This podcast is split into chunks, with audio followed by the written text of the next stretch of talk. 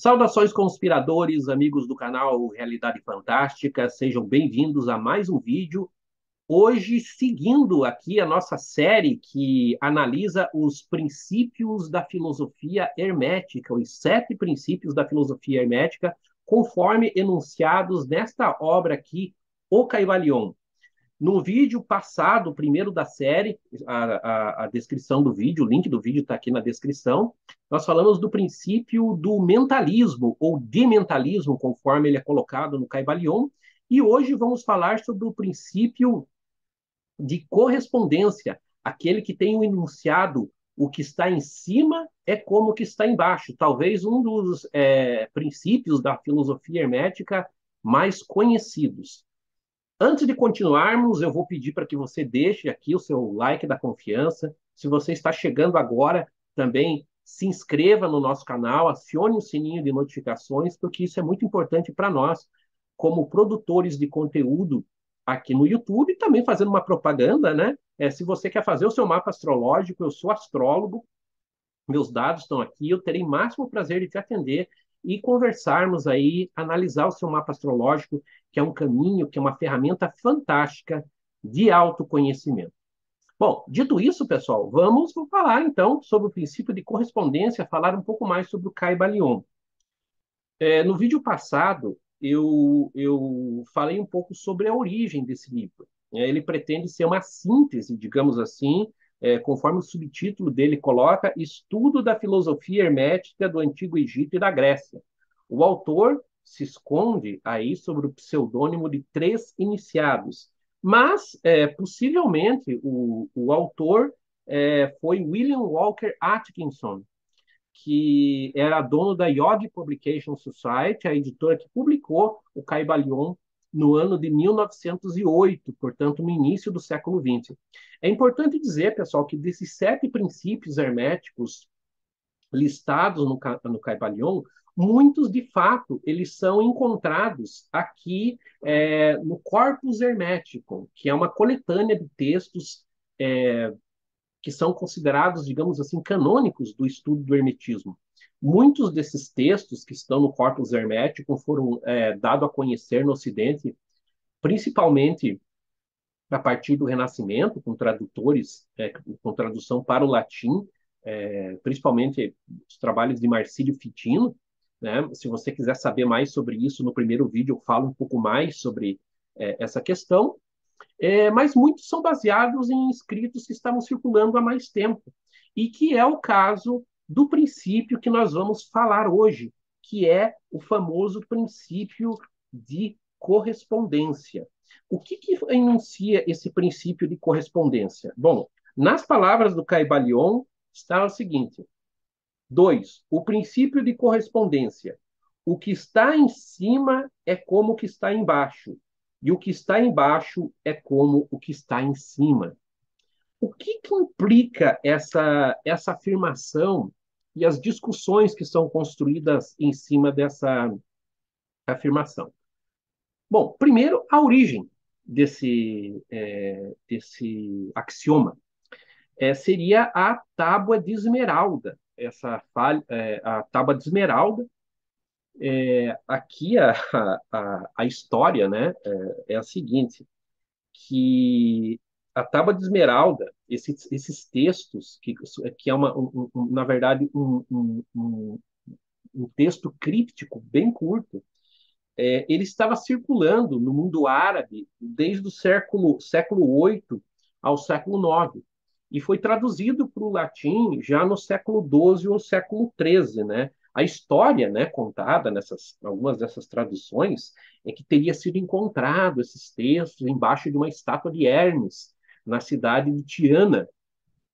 É, enfim, né, um, um, digamos assim, um, um recurso literário.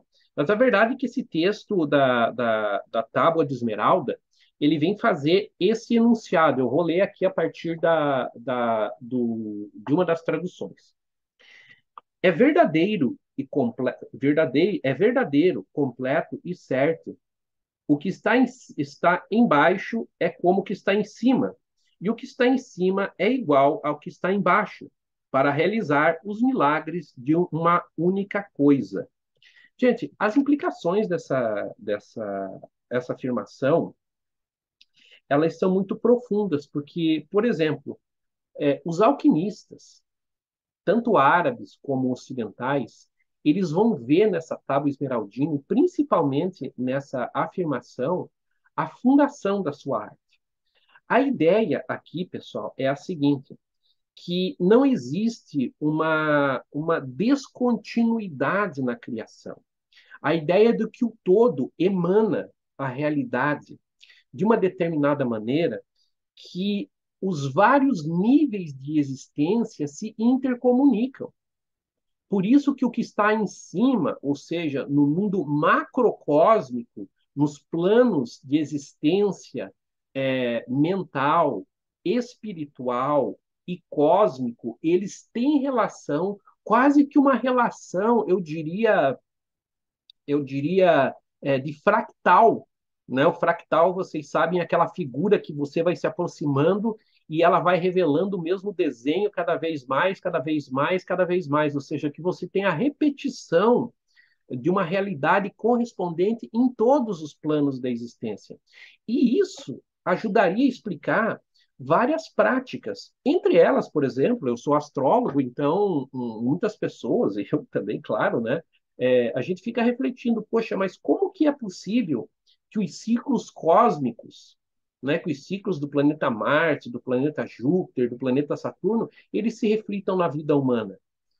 Esse princípio de correspondência, ele vai dizer que esses ciclos são como que, como que relógios cósmicos, que acabam refletindo nos ciclos humanos. Então, essa, essa continuidade na realidade faz, por exemplo, eu citei os alquimistas, eles acreditavam que ao manipular certas porções de matéria, eles ativariam forças cósmicas. Não era meramente uma. A, a, a, e a própria matéria ela não seria, digamos assim, a raspa do tacho da criação, que essa própria divisão entre matéria, mente, espírito, seria, na verdade, é, arbitrária, porque não existe descontinuidade. Então, esse princípio da correspondência, ele é essencial dentro da concepção da filosofia, não só da filosofia hermética, como de várias outras ciências ocultas. Por exemplo, é, é, nós vamos encontrar isso sendo citado é, um pouco mais, digamos, na teosofia por Blavatsky.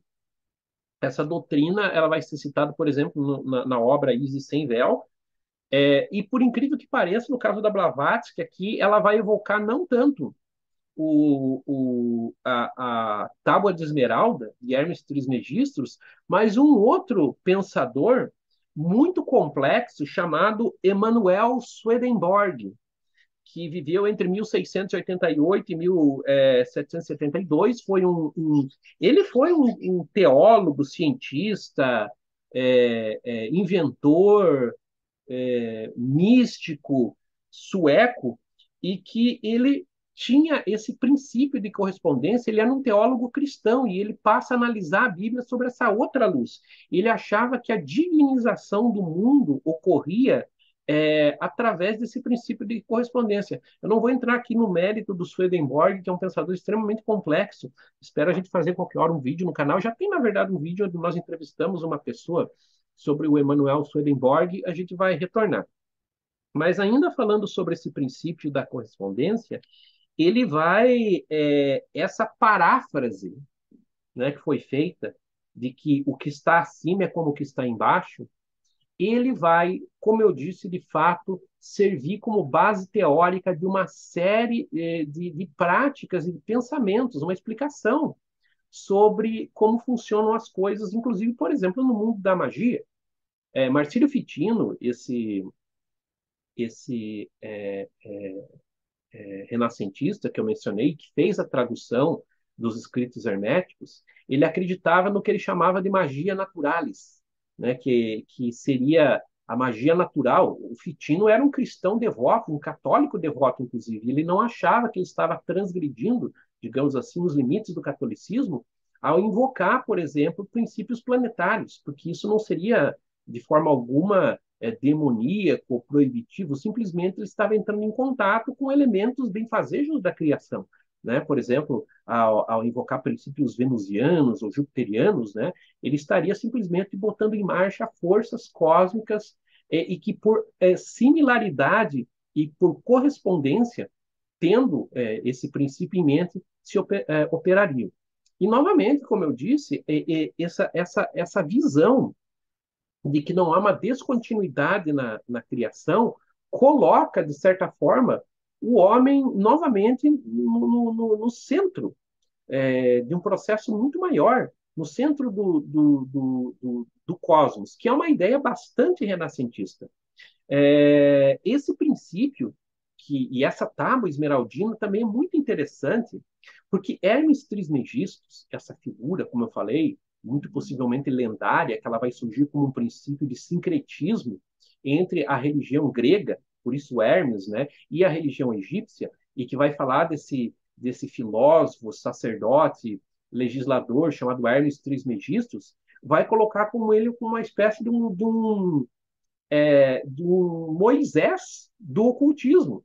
Enquanto o Moisés bíblico ele desce é, do Monte Sinai com as tábuas é, contendo os dez mandamentos, Hermes também é, fornece uma, uma tábua contendo os princípios, né, os princípios da lei, da lei natural, é, que são hoje conhecidos como os princípios herméticos. Então, isso é muito interessante, esse, esse segundo princípio enunciado pelo Caibalion. Também não pude deixar de me lembrar, enquanto fazia essa, é, enquanto me preparava para fazer esse vídeo, do, do, do, de um disco do Jorge Benjor, que é considerado talvez um dos seus melhores trabalhos, né? É, chamado Tábua de Esmeralda, de 1974, né? É, lá nesse disco é que tem a, músicas como Os Alquimistas Estão Chegando, né? A, a, a, o Homem da gra, gra, Gravata Florida, cujo subtítulo é o, a, Gravata Florida de Paracelso, enfim, e ele coloca algumas músicas lá como em coautoria com Fulcanelli, que é um misterioso personagem tido como um alquimista aí misterioso do início do século XX. Então, pessoal, sobre o princípio de, de correspondência, há muito a se dizer do ponto de vista é, teórico, mas o principal é realmente isso, né, de que ele apresenta uma concepção da realidade onde não há descontinuidade entre nenhum dos níveis da criação. Ou seja, desde o mínimo, né, talvez o mínimo tamanho seja chamada, chamado comprimento de Planck, né, é, onde o tamanho, as leis da física deixariam de fazer sentido, né, se fosse menor que esse comprimento de Planck, é, é, é, até o maior do, das, do, do, tamanho cósmico universal. Não haveria descontinuidade. É, isso, claro, nos traz uma outra reflexão, né, antes de terminar, é um outro domínio, claro, mas do ponto de vista filosófico, nós sabemos, por exemplo, que hoje a física, é, com seus modelos explicativos, há uma cisão. Né? Você não tem um único modelo explicativo para toda a, a realidade. Você tem, por exemplo, o modelo da física quântica que explica os fenômenos é, no, no, mundo microscópico, né, é, dentro da, da, da, realidade atômica e subatômica, e você tem a teoria da relatividade que explica o universo no macro. Você não tem uma teoria contínua, uma teoria do, do tudo, né? E tem se procurado constantemente é, por uma teoria que possa unificar esses campos, né? Tem se falado, por exemplo, na teoria das cordas como, é, como candidata à teoria do tudo, mas do ponto de vista filosófico, nós ficamos sempre pensando né, que se a realidade é uma coisa só, deveria existir um único modelo que explicasse toda a realidade, desde o seu, do, desde o do campo mínimo até o campo máximo. Talvez nossa capacidade cognitiva, interpretativa, é, teórica não chegue a tal, mas talvez isso seja realidade é, do ponto de vista da coisa em si. Então é isso, pessoal, falando sobre o princípio o princípio de correspondência, o que está em cima é como o que está embaixo. Pessoal, eu também convido vocês, antes de terminar esse vídeo, que vocês conheçam a Academia Realidade Fantástica. Lá nós reunimos uma série de cursos interessantes, são cursos de esoterismo, aulas, é, curso de astrologia, é, curso sobre teosofia, falando sobre Helena Blavatsky. Então, também aqui no link nós temos aí a Academia Realidade Fantástica. Entre lá, conheça nossos cursos. Quem sabe você não acaba gostando e fazendo algum ou até mais de um deles. Por hoje ficamos por aqui, lembrando sempre que o mistério está entre nós. Até o nosso próximo vídeo.